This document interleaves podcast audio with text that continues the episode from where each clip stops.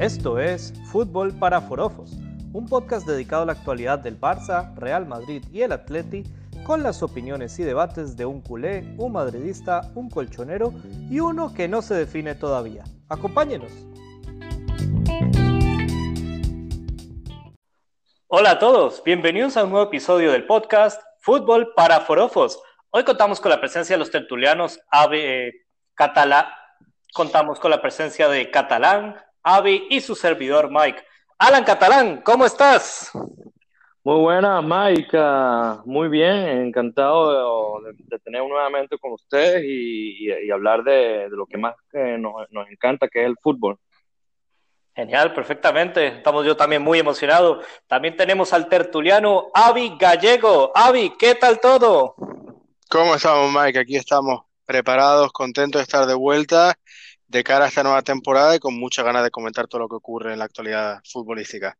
Qué genial, me parece bien. Bueno, entremos en materia, caballeros. Eh, vamos con el primer tema propuesto para el día de hoy sobre la preparación del Barcelona antes del debut en la liga.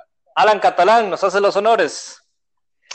Bueno, sí, muchas gracias Mike por el pase. Eh, la verdad que va a ser una temporada bastante interesante y un poco con, de incertidumbre, ¿no? Porque después de todo lo que pasó en la temporada anterior y todo lo que se ha especulado después de, en toda la pretemporada con, el, con la cuestión de Messi si se iba, se quedaba, toda esa drama que, que se generó y, y, aún, así parece todavía un poco de drama a, pesar que se está cerrando, ¿no? Con la salida de posiblemente de Luis Suárez al Atlético de Madrid eh, me parece que el Barça le toca un encuentro bastante difícil en, su primero de, esta temporada, justamente contra el Villarreal de, Unai Emery, ¿no? Así que habrá que ver también Koeman cómo eh, hace el equipo, a quién va a sacar desde el inicio o cuál va a ser su, su once de gala. Y bueno, vamos a ver qué, qué opina Gallego de eso. Pues sí, se viene una temporada desde mi punto de vista con mucha presión para mucha gente del Barcelona. Eh, yo creo que la decisión de Messi de quedarse, eh, uno de los grandes problemas que él tenía, o por, lo, menos de lo que él se quejaba, eh, er, era de la, de la, inmensa presión que él tenía, ¿no? Y, de, y del cargar con todo eh, lo que le ocurría al equipo y demás, y yo creo que eh, esta decisión de quedarse no favorece nada eso. Esta temporada el Barcelona tiene mucho que demostrar, para mí me parece, mucho que remontar. Y, va a haber mucha presión, tanto en el, en el equipo técnico, Kuman, a, ver qué es lo que hace, si lidera la revolución, que desde mi punto de vista parece inexistente, un Messi que se está quedando solo, sin esas figuras grandes, sin esos amigos como Arturo Vidal que, se va al, Inter y, Luis Suárez que se marcha al Atlético Madrid. Y vamos a ver cómo se resuelve esto. Un partido, la verdad, complicado para, iniciar la temporada eh, y con muchas incógnitas de momento. Bastante, la verdad. Quiero traerles el tema, siguiendo hablando del Barça. Eh, ¿Qué tal lo está haciendo eh, Bartomeu, desde la presidencia. Alan, como catalán, dinos tu opinión sincera. No, la verdad que yo creo que y todo el mundo estará de acuerdo que lo ha hecho fatal en todos estos años de mandato, ¿no? Y precisamente justamente en, esta pretemporada cuando una campaña más que una, una moción, más que una moción, ¿no? Para recaudar, recaudar firmas, donde se habían recaudado eh, alrededor de más de 20 mil firmas de los socios que estaban en desacuerdo para hacer un referéndum y sacar a Bertomeo, ¿no? Eh, algo que habría que destacar mucho, y yo que he visto también muchos youtubers, ¿no? De, que hablan justamente sobre eso, quiero recalcar justamente un youtuber que, sigo bastante, que se llama Víctor Palacios, que, sabes, que a pesar de que con toda esta situación de la pandemia, no, los juegos, que no ha, no ha habido juegos todavía ni siquiera, y no va a haber eh, juegos con aficionados, a pesar de todo eso, eh, la gente se hizo notar eh, haciendo estas firmas, eh, logrando más de 20 mil firmas, una cosa que ni se había ocurrido en, la historia del Barça, inclusive cuando habían, habían aficionados en los estadios. Entonces, eso es algo que me parece que, hay que tomar en cuenta, mucho tomar en cuenta.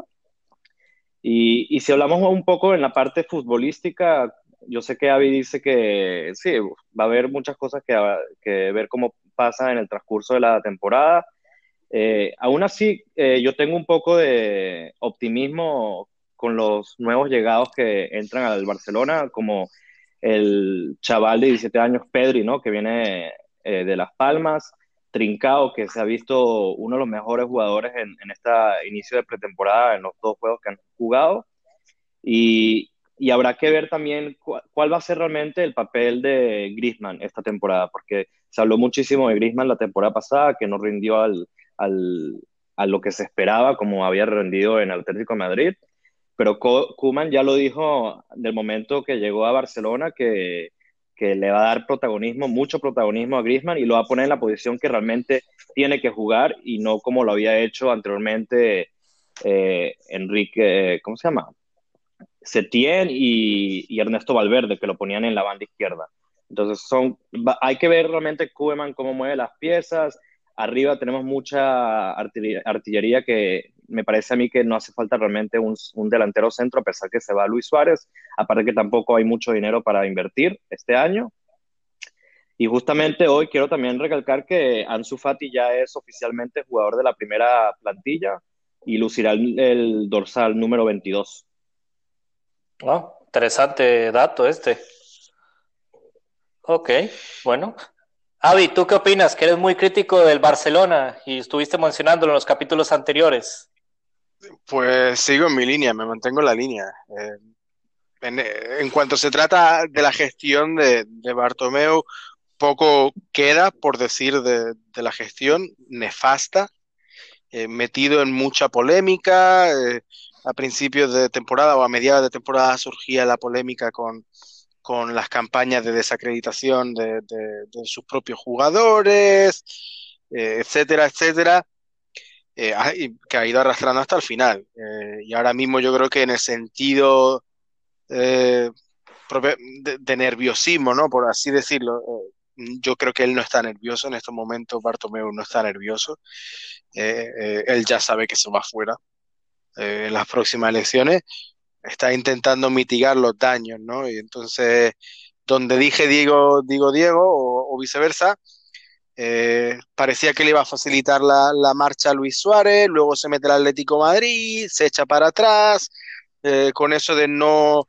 no beneficiar a un rival directo, trata de meterle trabas, se pone bravo la situación con Luis Suárez y acaba cediendo por variable eh, vamos, básicamente tal y como inició todo, ¿no? Entonces, una, una, una gestión nefasta por, por esa parte.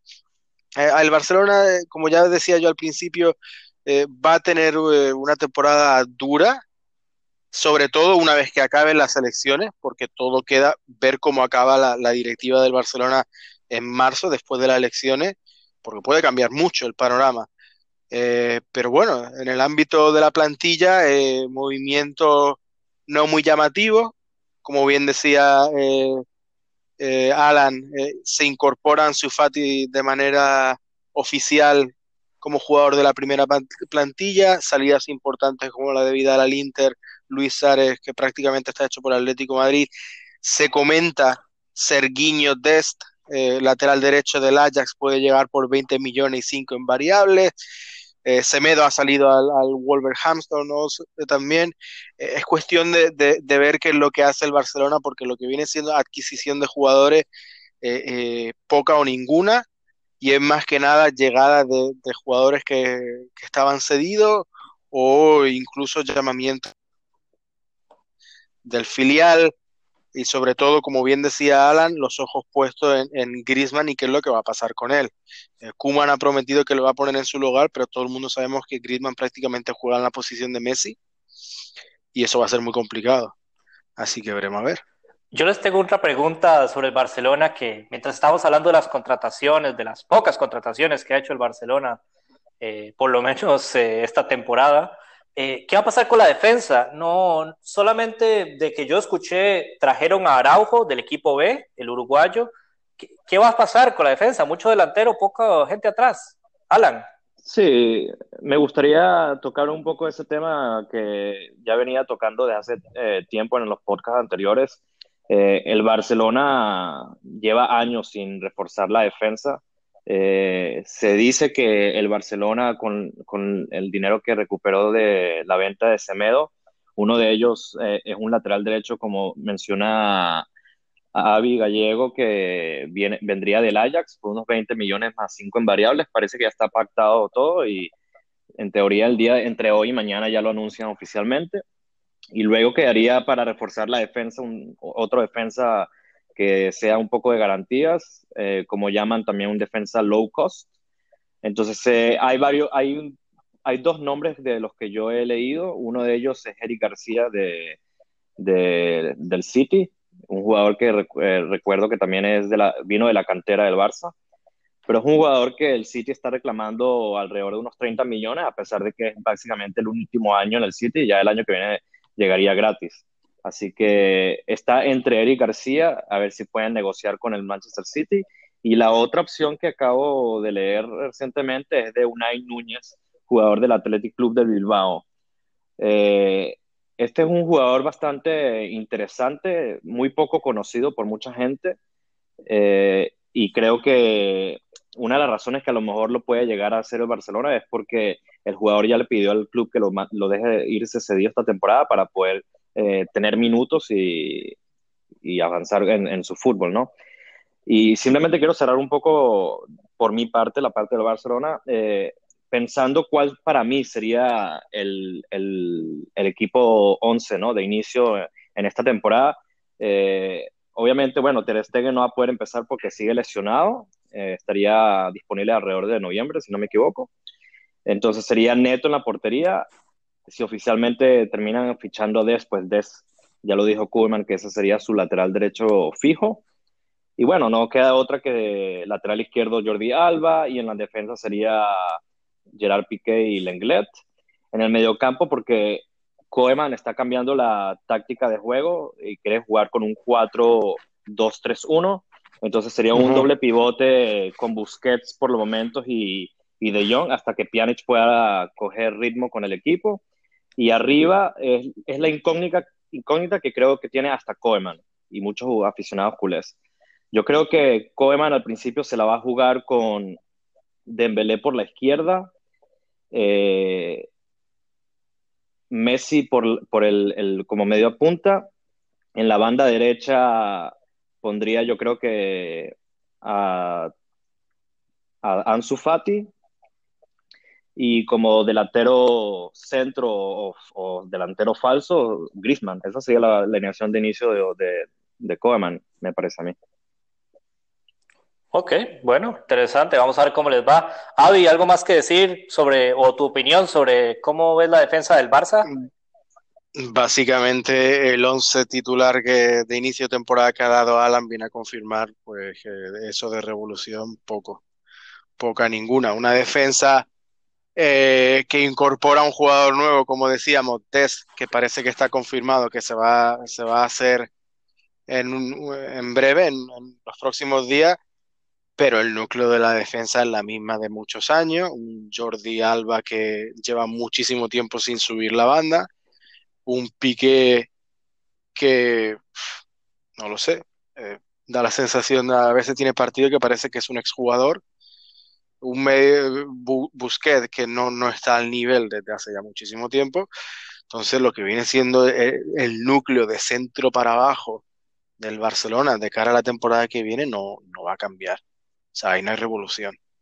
Eh, sí es verdad que el interés del Barcelona eh, la temporada 2020-2021 eh, lo que va a ocurrir arriba. Ver la, las opciones que va a tener Ansu Fati, eh, ver cómo, cómo se va adaptando, va teniendo más tiempo, ver si realmente promete como algunos dicen.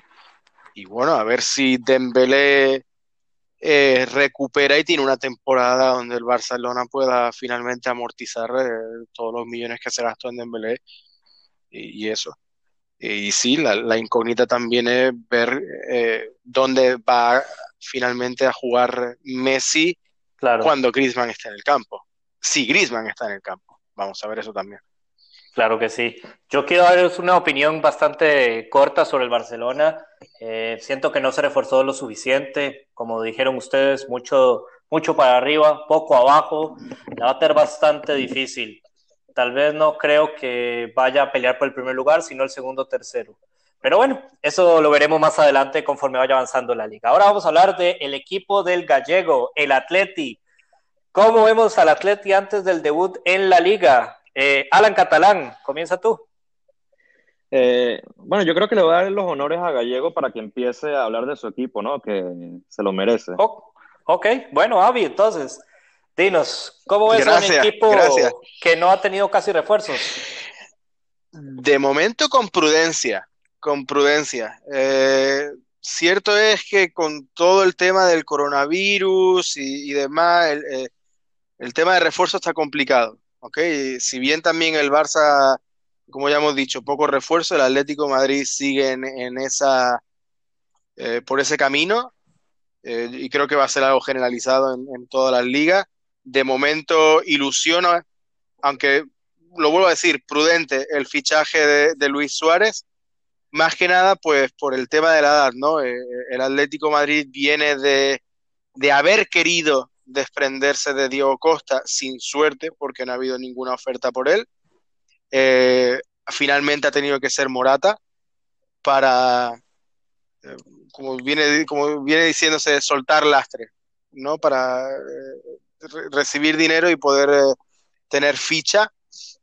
se ha ido a la Juve Morata y ahora nos quedamos con una delantera de, con dos jugadores de un perfil muy similar, por no decir idéntico, como son Diego Costa y Luis Suárez, con una edad ya un poquito avanzada. Y no nos olvidemos de que Luis Suárez viene tocado de la rodilla. Y hasta día de hoy no se sabe cómo trae esa rodilla. Ah, por ahí se decía hoy el marca y el as que Luis Suárez trae 29 goles de promedio por temporada, eh, lo cual es genial porque bate a, Morata y a Diego Costa juntos en lo que hicieron la temporada anterior, pero eh, con cuidado porque el, Luis Suárez venía de jugar en el Barcelona. ¿eh? Luis Suárez dentro del área, si le llegan balones, es un killer, pero ya sabemos cómo le gusta jugar al Cholo y el Cholo con, lo que viene siendo la delantera tiene que ser un 9 que se mueva, que se desmarque, que, y eso Luis Suárez vamos a ver si está todavía a ese nivel. El resto, pues como decíamos, ¿no? Eh, eh, el equipo no va a cambiar mucho, el núcleo va a ser el mismo, yo creo que en ese sentido el Cholo conservador. Eh, Arias parece que se va a ir al Leverkusen cedido. recordemos que el equipo del Bayern Leverkusen además tiene opción a compra de Arias.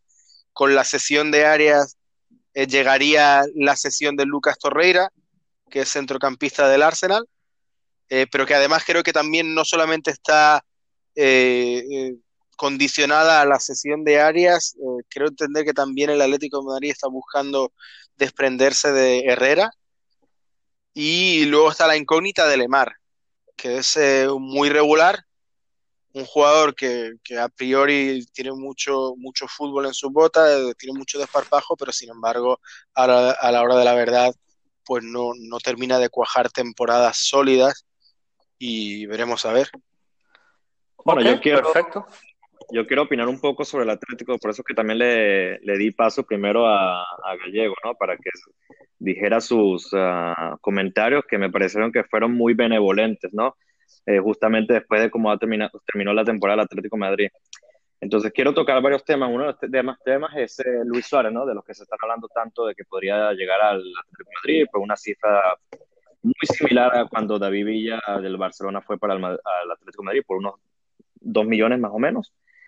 Pero mucha, mucha gente anticulé, ¿no? Criticaba mucho de los cambios que tenía que ser una temporada y que tenía que ser una limpia, y entre esa limpia, pues se hablaba mucho de Luis Suárez, ¿no? Porque Luis Suárez ya no, no, no aportaba tanto de lo que podía aportar, no se movía, siempre estaba caminando por el, por el campo.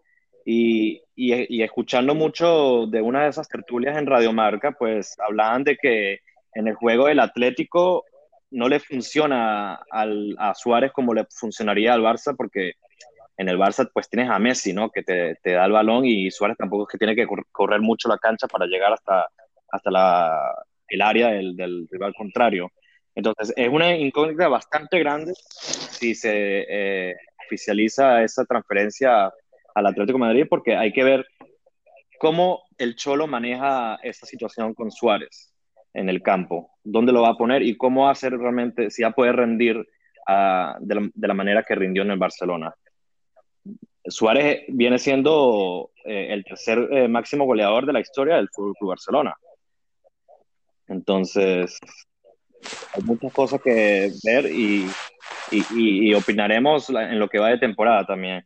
Y otra de las cosas que quiero hablar son de si el Cholo este año va, a dar un paso adelante y va a cambiar la forma de, jugar, porque yo creo que este año va a ser bastante definitivo para el Atlético Madrid con, él, con el técnico Cholo. Porque el Atlético Madrid, de la forma que está jugando, ya no le llega. No, no le da para, para ser competitivo en la liga, no le da para ser competitivo en la Champions League.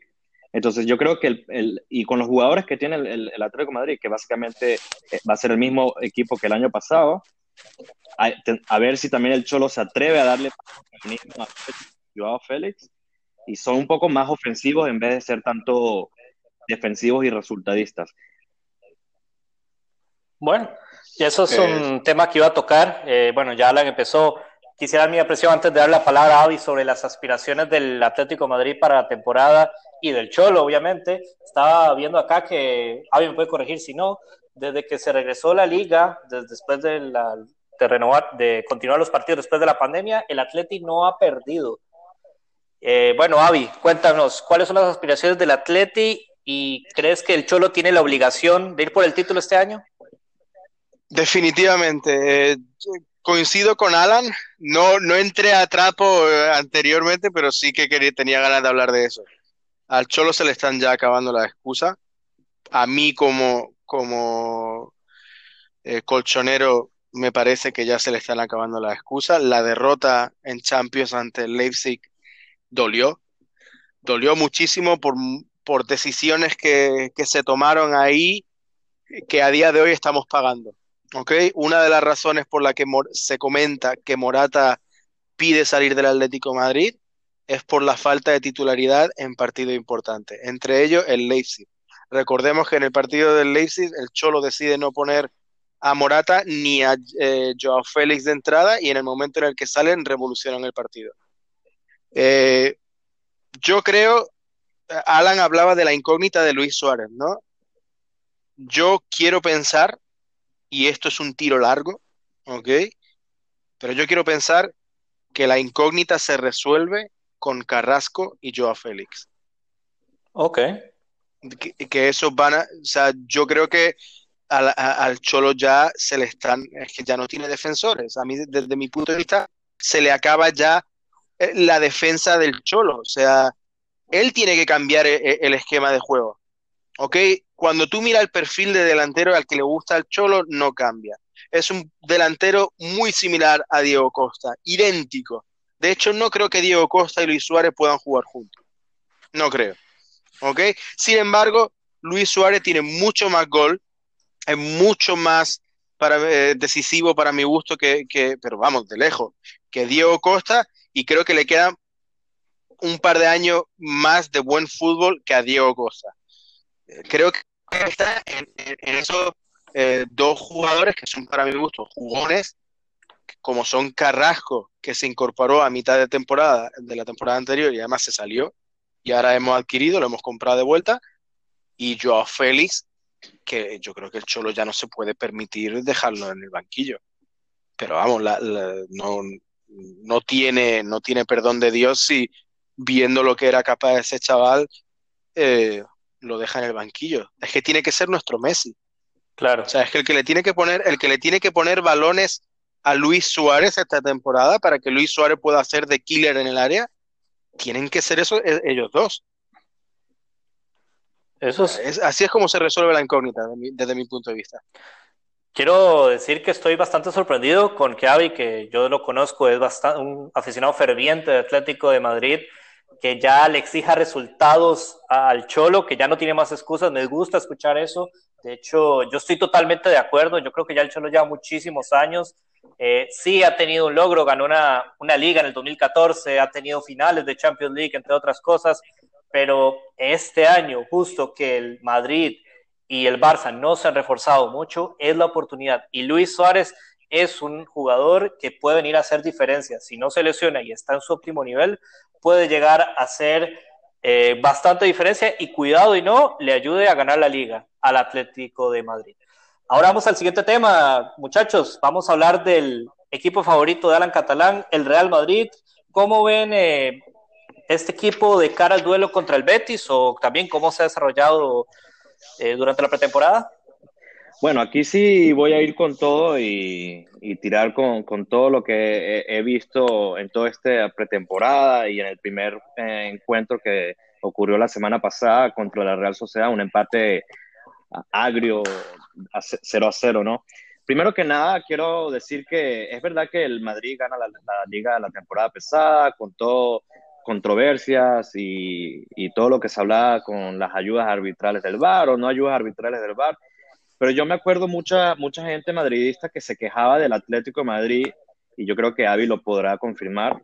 Eh, los madridistas se quejaban mucho del Cholo, que era un, un, equipo muy resultadista, era prácticamente como un equipo italiano que metían un gol y conservaban esa, esa ¿cómo se llama? Esa ventaja. Esa, esa ventaja, exactamente, esa ventaja en el marcador pero si se fijan en lo que después de la pandemia, en la temporada pasada, eso fue prácticamente lo que ocurrió con el Madrid. El Madrid, muchos encuentros lo ganaban por una diferencia de un gol o un, inclusive 1 a 0, eh, porque es verdad, tenía una buena eh, defensa, una, una defensa sólida, pero no era un, un, equipo que, que maravillaba al, mundo, ¿no? De hecho, y yo sé que Avi también tiene muchas cosas de hablar de, justamente de lo que se habla de ese famoso 9, ¿no? Que, que, se, que se busca en Madrid desde el momento que Ronaldo se, va hace dos años atrás. Eh, Zidane, yo no sé realmente qué es lo que espera de, Benzema, porque Benzema se ha visto que realmente no es un nuevo, nueve nato, no es un nueve puro. Benzema es un jugador que le gusta, es como una especie de Messi, ¿no? Y no me gusta compararlo con Messi, pero es una especie, la, la forma en que se mueve en el campo es un poco llegar hasta el medio campo para recibir el balón, tocar con los eh, extremos y luego llegar hasta el área el Madrid no tiene un delantero puro desde hace temporadas.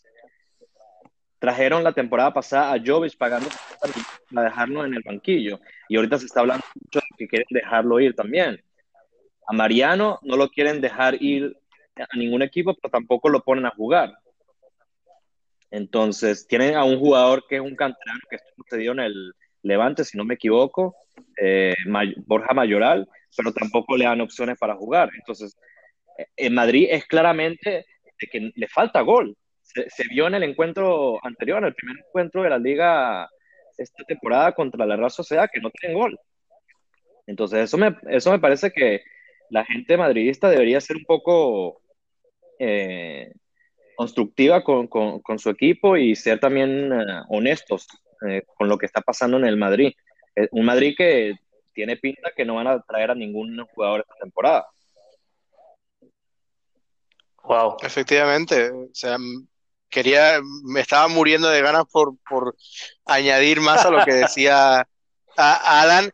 Eh, fíjate tú, eh, yo recuerdo todo lo que habré dicho sobre Zidane y, y, yo sé que Zidane como jugador de los mejores que han habido, probablemente tener eh, la figura de Zidane en la plantilla, ¿no? Como, como entrenador tiene que ser buenísimo moralmente y, a la hora de motivarse y todo tiene que ser genial a la hora, pero es que luego tiene esas cosas tan raras eh, como entrenador, y lo he dicho antes, ¿eh? a mí no me parece que sea un entrenador maravilloso o que sea, que sea bueno tácticamente, o sea, tiene, tiene cosas muy raras que, que no terminan de cuajar.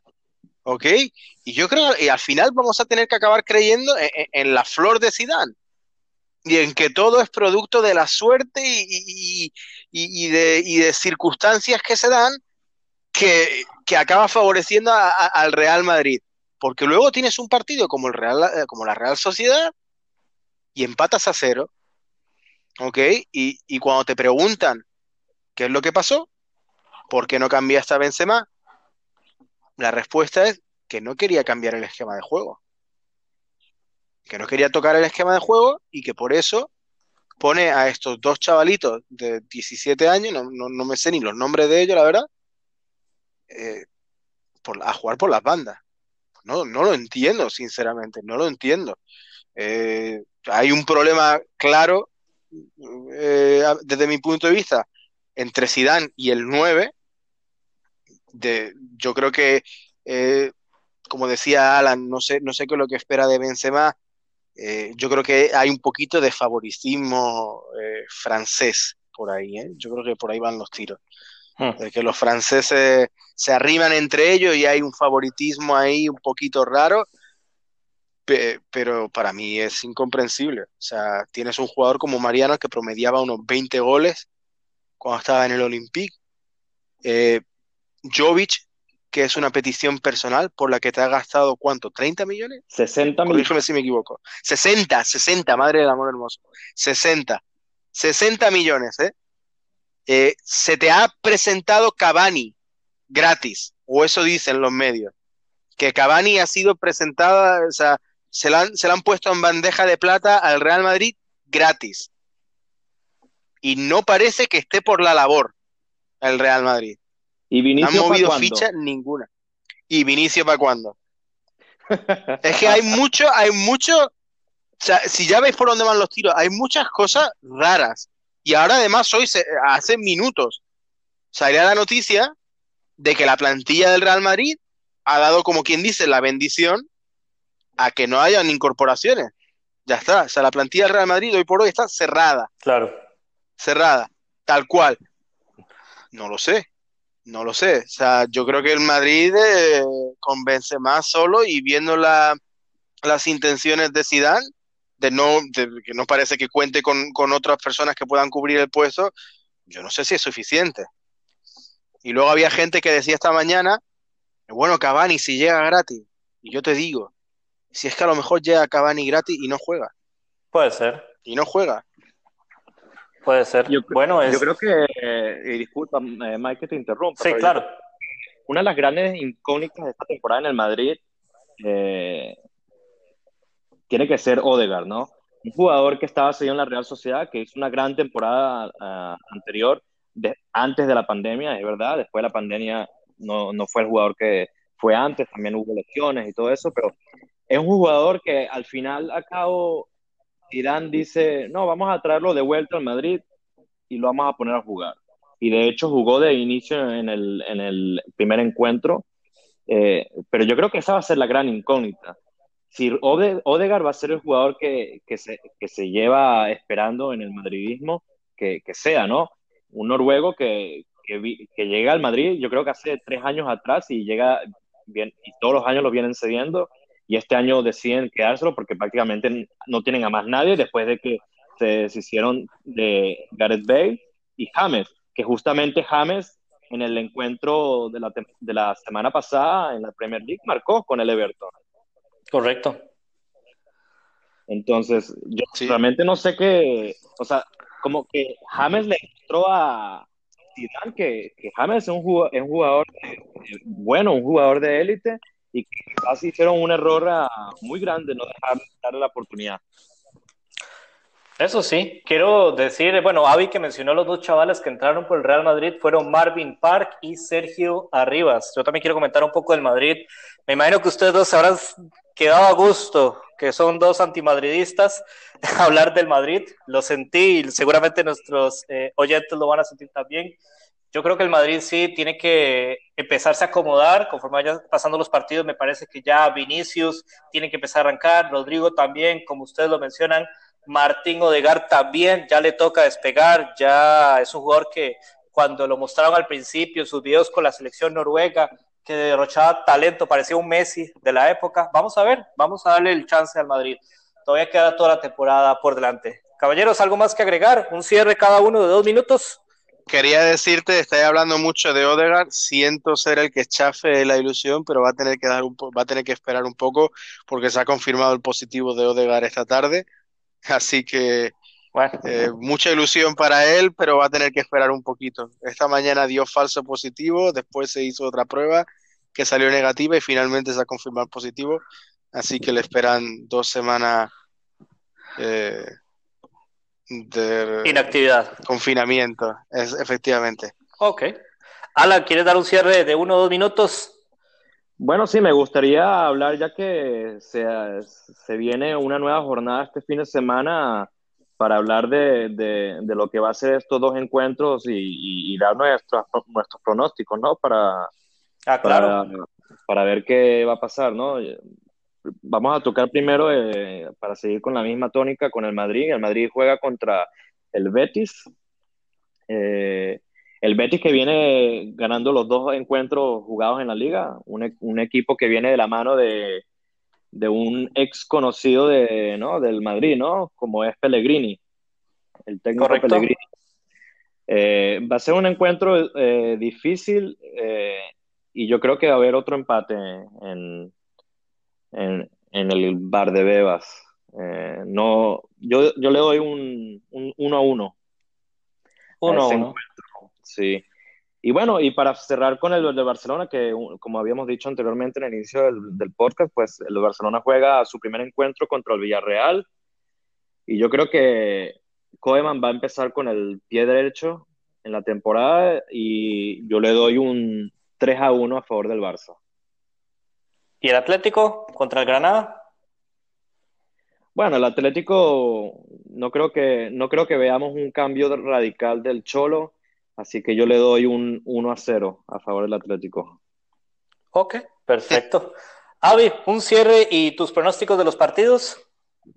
Sí, eh, vamos directamente al pronóstico. O sea, el partido Real Madrid de Betis, eh, como bien decía, con Pellegrini al cargo del Betis, se le puede complicar fácilmente al Madrid. Eh, yo voy más allá, yo creo que puede haber sorpresa. Creo que el inicio de temporada se le puede complicar al Real Madrid. Me gustaría muchísimo para que se empiece a cuestionar las decisiones de, de Zidane. Eh, yo le voy a dar 1-0 al Betis. En cuanto al Atlético Madrid-Granada, como bien dice Alan, no espero nada nuevo o, nada radical, al menos de inicio de temporada. Incluso si se llega a incorporar Luis Suárez, no creo que vaya a jugar el partido ni tenga muchos minutos, ya veremos eso. Eh, yo le daría un 2-0 al, Atlético de Madrid. Y en cuanto al Barcelona-Villarreal, eh, el Barcelona tiene que hacer los deberes. Eh, y como bien en la línea de Alan, yo creo que tiene que empezar bastante fuerte. yo le daría un 3-0 para el Barcelona. Ok, me parece bien más muy coherentes los resultados eh, que ustedes han dado. Voy a dar yo mis pronósticos. Eh, yo creo que el Betis que viene ganando los dos primeros partidos está haciendo sorpresa de la mano de Pellegrini. Le va a ganar 2 a 1 al Real Madrid. El Atlético de Madrid yo creo que va a ganarle al Granada 1-0 al estilo cholista, aguantando, porque recordemos que Granada también juega bien. Y el Barcelona Villarreal, este lo veo difícil, lo veo, no sé, porque el Villarreal se reforzó bien para molestar a Alan Catalán, voy a decir que va a ganar el Villarreal 2 a 1. Pero bueno, esos, eso serían mis pronósticos eh, del día de hoy. Y bueno, con esto terminamos el episodio de hoy. Muchas gracias a todos. Espero que lo hayan disfrutado tanto como nosotros. Les invitamos a darle like a nuestra página de Facebook Fútbol para Forofos, donde pueden dejarnos su like y sus comentarios para interactuar con nosotros. Nos vemos en el próximo episodio. Hasta la próxima.